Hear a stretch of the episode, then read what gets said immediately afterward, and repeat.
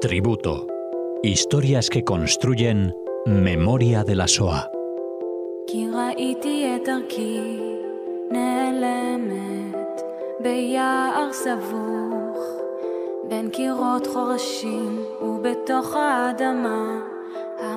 Nos reunimos de nuevo con Cecilia Levitt. Hola Cecilia. Raquel. Para hablar de alguien muy especial, de Jaime Bandor, a quien no olvidamos, no olvidamos su sonrisa, su cariño, su literatura tampoco. Y bueno, eh, es un personaje que merece la pena que todos ustedes conozcan si no lo conocen ya. Bueno, gracias por, el, eh, por tus palabras, por la presentación, por lo que has dicho de Jaime. Coincido plenamente. Jaime fue para mí también alguien muy, muy, muy especial. He tenido la suerte de conocerlo y también de trabajar con él.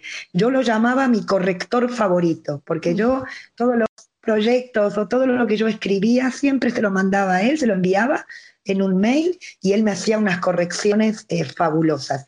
Hemos tenido también la suerte de, estar juntos, estuvo en mi casa en Shabbat en Madrid y bueno, de reflexionar mucho acerca de la Shoah, acerca del mensaje, acerca de los jóvenes. Y todas estas reflexiones voy a intentar a lo largo del programa también poder volcarlas, ¿sí?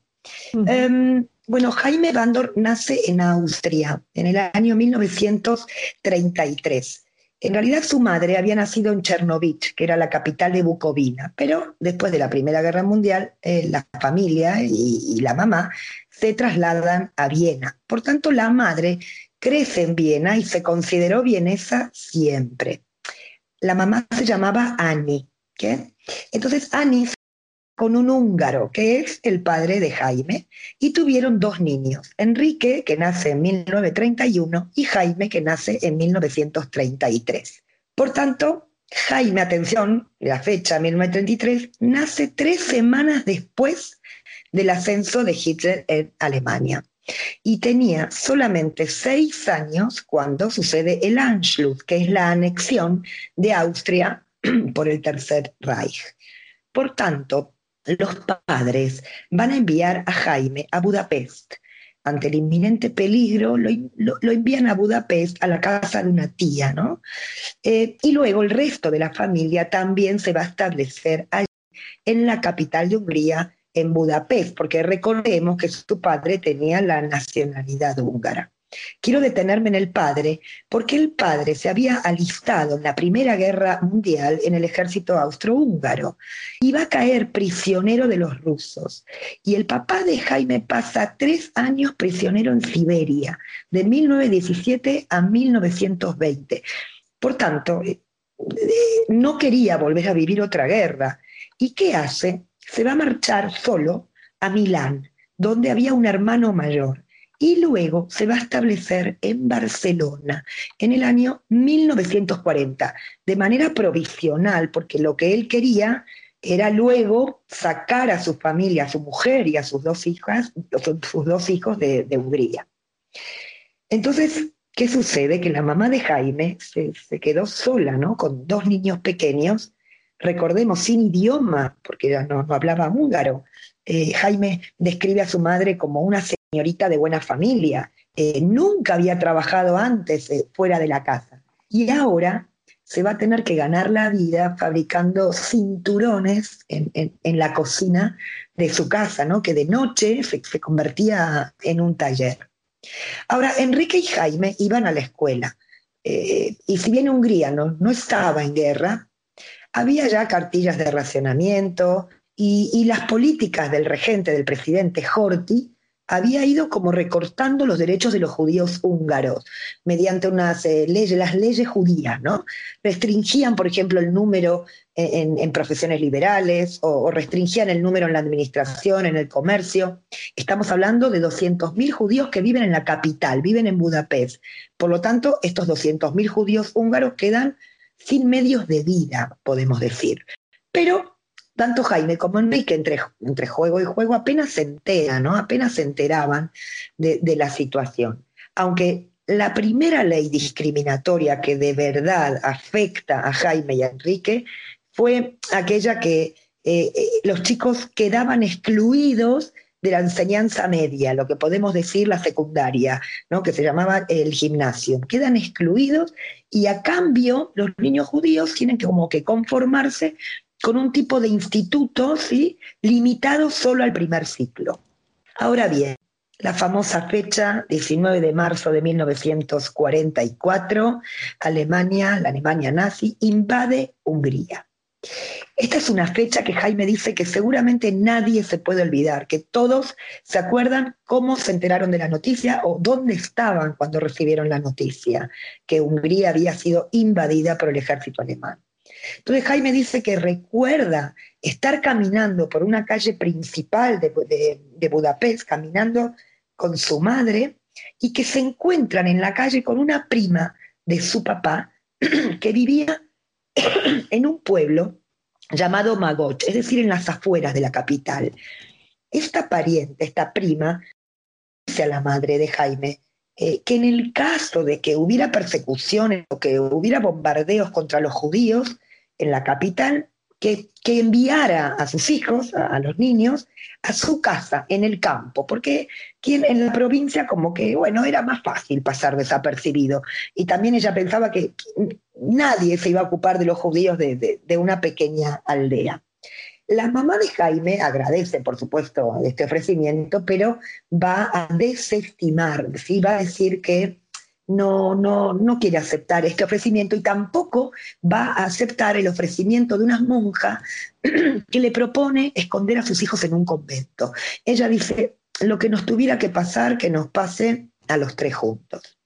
Y aquí aprovecho a decir que fue una suerte porque las redadas de, los nazis eh, no respetaron los conventos y, por ejemplo, los judíos de las provincias fueron los primeros en ser enviados a Auschwitz. Entre el 14 de mayo y el 7 de julio fueron deportados 437.000 judíos y muy pocos regresaron con vida. Y entre ellos, esta prima del campo, una familia enorme, una casa de verano en la que Enrique y Jaime habían pasado mucho tiempo allí. Y enseguida comienzan a implantarse las medidas contra los judíos, que ya habían sido ensayadas muy bien en otros países. Y ya se decreta a partir del 5 de abril que todos los judíos deben llevar la estrella amarilla cosida en la ropa. Se suspendieron las clases en las escuelas porque habían empezado los bombardeos de los aliados en Budapest. Jaime siempre cuenta que él conservó toda su vida esa estrella, cuyo tamaño reglamentario era de 10 por 10 centímetros. Y luego otras disposiciones, ¿no? Obligación de entregar los aparatos de radio, la prohibición de usar coches, trenes o sentarse en los tranvías, el 3 de mayo ya se suprimen las cartillas de racionamiento para los judíos.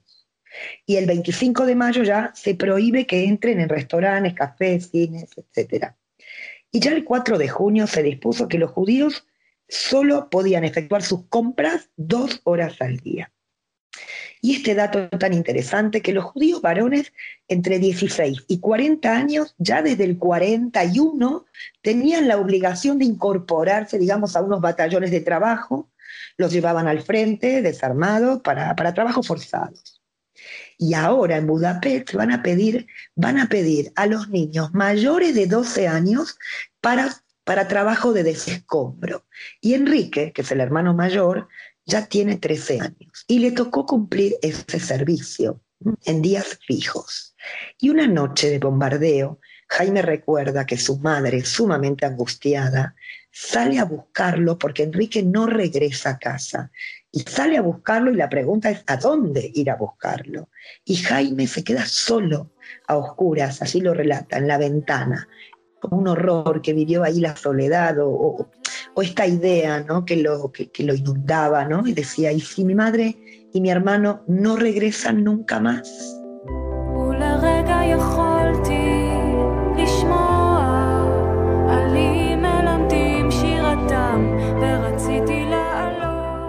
El 15 de julio ya llega el turno de los 220.000 judíos de la capital, que eran el 20% de la población. Ya el Ministerio de Interior ya dispuso la concentración de estos judíos en casas dispersas por la ciudad que debían estar señaladas con una estrella amarilla. ¿eh? Se llamaban las casas estrelladas. Y atención, porque los habitantes de esas casas, los no judíos vamos a decir, podían seguir viviendo ahí, en esas viviendas, y tenían que ceder una habitación para, sí, una habitación en ese piso para las, para las familias judías. En este caso, Jaime cuenta que la madre cuesta tomar una decisión, como, como que se queda en blanco, ¿no? Que sufría de jaquecas y como muy desesperada, no, no supo lo que hacer. Sin embargo, una, mejor amiga, Jolie, les va a encontrar una habitación en otro barrio, un poquito alejado del suyo, en la parte norte ¿no? de la ciudad, y ahí se van a mudar. Alguien le consigue una carreta que, que, empujaban ¿no? a lo largo de, las calles, de los bulevares, y yo digo, como tantas veces hemos visto en las películas, esas famosas carretas, ¿no? Y, allí, en esas casas estrelladas, ojo que no estoy hablando de gueto, eh, porque un gueto era una porción de la ciudad que estaba cercado. Aquí estamos hablando que eligieron determinadas casas eh, y ahí se tuvieron que instalar los judíos en casas estrelladas. Aquí se pasa hambre, también se malvendía lo que se podía, a veces recibían ayuda de amigos cristianos, o también se descosían la estrella amarilla ante la desesperación y salían como un poco a conseguir eh, alimentos. Dormían vestidos, con bolsos en las manos, porque eh, con, lo imprescindible, ¿no? porque si sonaba la alarma tenían que eh, salir, digamos, corriendo. Pasaban muchas noches en los refugios antiaéreos. Por ejemplo, el padre de esta amiga Jolie, un anciano, fue alcanzado por una bomba y muere allí. Ahora, la población no judía reaccionó en su gran mayoría con, indiferencia. Pero sin embargo, cada familia judía tenía algún amigo no judío que intentaban ayudarlo, a lo mejor esporádicamente con alimentos o, amigos o conocidos, ¿no? Pero otros, cuenta Jaime, que resultaron, bueno, como a veces hipócritas o que se aprovecharon de la, de la situación. Por ejemplo, la madre de Jaime entrega unas joyas de valor a una vecina, ¿vale? Que sin embargo después de la guerra nunca las recuperó. Había confiado en esta vecina y esta vecina después le dijo que ella se la había mm, regalado. Y así vivían, podemos decir, en un terror permanente a ser deportados. Ya en julio y, y agosto del 44, las deportaciones son constantes. Sin embargo, en agosto se suspenden. ¿sí? Un respiro para los judíos de la capital. Y aquí tengo que desarrollar un tema muy importante. ¿Por qué el regente Horthy suspende estas deportaciones? Los historiadores lo van a llamar el protocolo de Auschwitz. ¿Qué era este protocolo? Era un informe. ¿Por qué? Porque unos presos judíos checos habían eh, habían logrado escapar de Auschwitz y escriben un informe que contiene todas las atrocidades, las cámaras de gas, eh, eh, la vida dentro de Auschwitz. Entonces, este informe llega a Budapest, ¿sí? Y entonces, una vez que llega a, a Budapest, se va a enviar a Suiza. Y en Suiza se publica finales de junio. Y en, Suiza hay una gran campaña. Esta campaña va a pasar a la prensa, a la prensa suiza. Y podemos decir que luego de la prensa suiza va a pasar a Inglaterra y luego a Estados Unidos. ¿Qué sucede? Gracias a estos eh, protocolos o a este informe, muchas organizaciones se van a interesar de manera oficial ¿eh? de la suerte de, estos judíos de la capital de Budapest. Entre ellos, los ministros de Asuntos Exteriores, por ejemplo, Anthony Eden en Gran Bretaña, o Julio en Estados Unidos, Rupert, y la Cruz Roja Internacional. ¿Qué hicieron estas organizaciones? Bueno, expresar su, preocupación, otros una protesta más eh, formal, le exigieron a Horthy, por ejemplo, que, que, estas deportaciones. Y entonces por el momento Horthy las va a suspender. Eh, en realidad, porque los aliados le habían advertido que si terminaba la guerra, seguramente le iban a pedir responsabilidades por el exterminio del judaísmo húngaro, ¿no? Como, como criminal de guerra. Pero el 15 de octubre los alemanes obligan a Horthy a dimitir y van a apoyar, ¿sí? Eh, la subida al poder de un partido, los cruces flechados, cuyo gobierno eh, impuso de verdad como un terror antijudío. Entonces, la mayoría, ahora sí vamos a hablar de un gueto, la mayoría va a ser enviado al gueto de Budapest eh, para, para luego ser deportados al campo de exterminio de Auschwitz. Pero una minoría logra unas llamadas cartas de protección.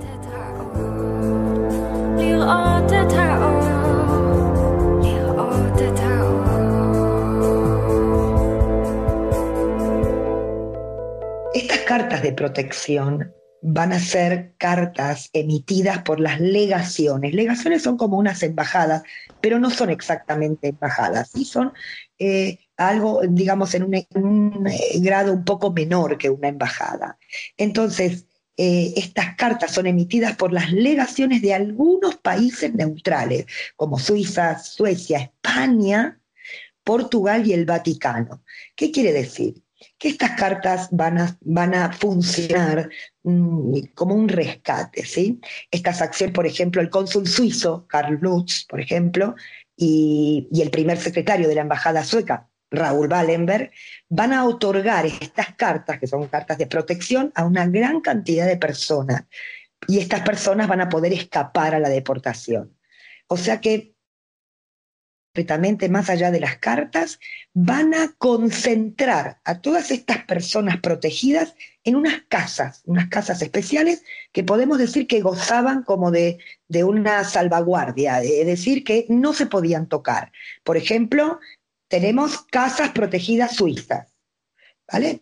Eran en total 130 casas protegidas y se las llamó gueto internacional. Este gueto internacional o estas casas estaban todas ubicadas en el mismo sector, estaban todas en el distrito 5. Por tanto, Wallenberg va a establecer 30 casas protegidas suecas, 8 casas la legación de España, 2 casas Portugal y 7 casas el Vaticano. Tengo que decir que El Salvador va a extender 800 eh, pasaportes y Nicaragua 500. Y ahora vuelvo a Jaime y a Enrique y a su madre Ani. El padre de Jaime y Enrique tenía su residencia en Barcelona desde 1940, por tanto, obtienen una carta de protección de la legación de España y se van a trasladar los tres a este gueto internacional, a estas casas protegidas. Ahora, no pensemos que estas casas protegidas tenían eh, Mm, un confort, digamos, era un entresuelo. Em, eh, ellos abandonan la casa estrellada y, aquí nos encontramos que 51 personas en un piso pequeño, era como un piso comedor, em, se dormían en el suelo, en los pasillos, en la cocina. Atención, porque todavía estamos en el 44, ¿vale? Y, y la ciudad ya no tenía electricidad, no había gas, las condiciones, bueno, higiénicas eran indescriptibles. Eh, mientras tanto, los nazis y las cruces flechados, ellos siguen realizando redadas, inclusive en estas casas protegidas, y se llevaban a quienes querían, pero los porteros de estas casas tenían un teléfono y telefoneaban a la legación, a la embajada, y siempre alguien se apersonaba para salvarlos. Siempre la legación logró el levantamiento de la orden de deportación. Em, bueno, es así, tengo que hacer justicia y mencionar al encargado de negocio de España, Ángel Zambrix, y luego a Giorgio Perlasca, porque ambos hicieron todo lo que pudieron para ayudar y para emitir cartas de protección, ¿no? Dos dignísimos personajes que fueron reconocidos más tarde como justos de las naciones por, Yad Vashem. Una acción, bueno, salvadora, arriesgada, valiente, ¿no?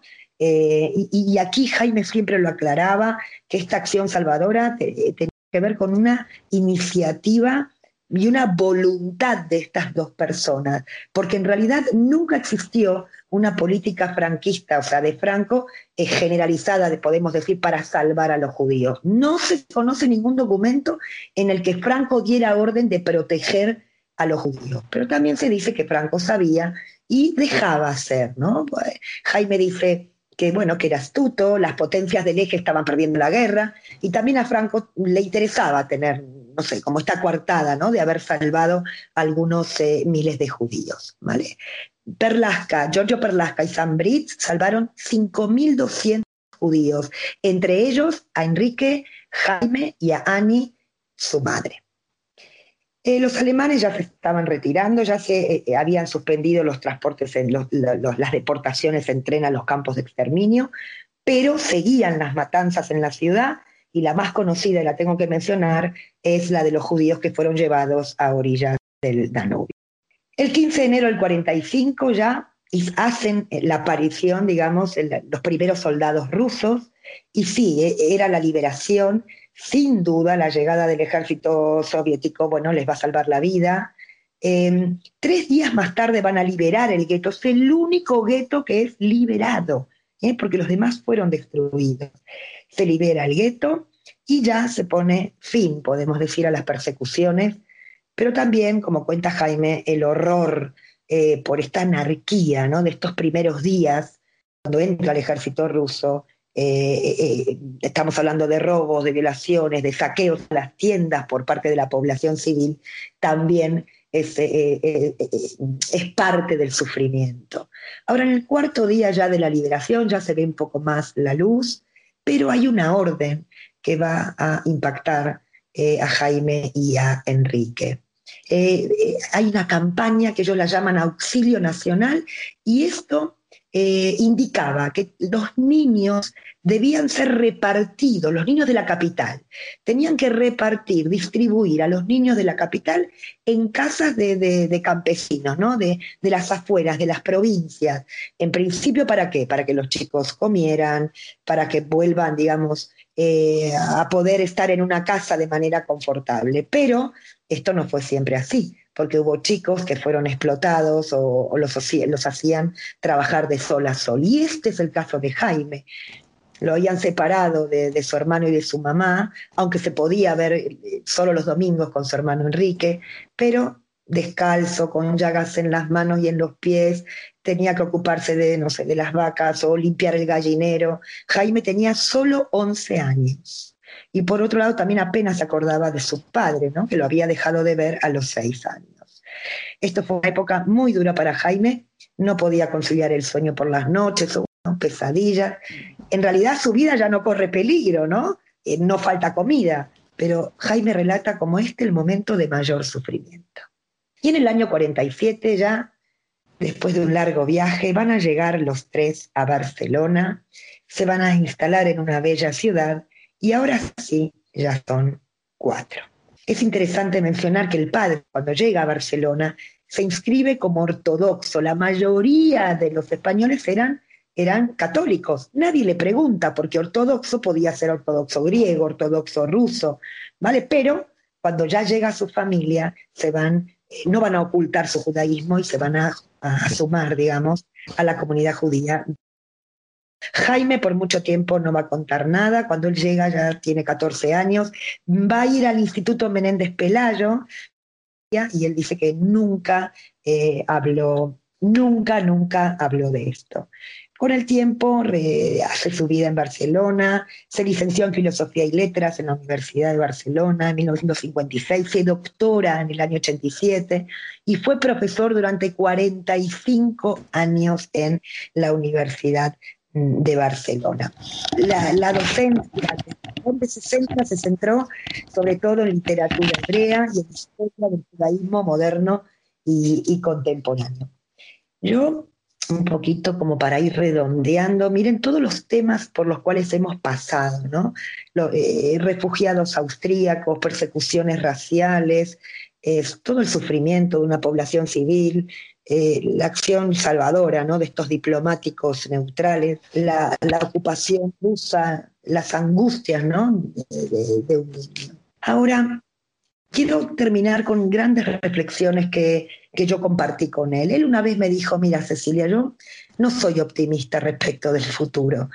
Todos los hechos de la historia pueden volver a repetirse. Si, el holocausto ocurrió, puede volver a ocurrir. Lo único que te digo, Cecilia, es que el ser humano tiene la posibilidad de elegir entre el bien y el mal, que debemos estar atentos a lo que sucede a nuestro alrededor. Y estas son palabras que a mí me resuenan constantemente en cada conferencia, en cada uno de estos programas. Eh, y en mi mirada y en mi visión en la enseñanza de la Shoah. Este es mi tributo para Jaime, que lo abrazo con todo mi corazón y yo sé que él me está escuchando. Un abrazo para María Victoria, su mujer, con la que hablé ayer y que le voy a enviar el programa y, estaba también como muy, muy emocionada. Sí, para su hijo Ariel también, bueno, para toda, para toda, su familia. Un abrazo muy fuerte y a ti muchísimas gracias, Cecilia, por habernos hablado de nuestro querido Jaime Bandor. Gracias a ti, eh, Raquel, y gracias a Tributo al programa por permitirme hacer estos homenajes.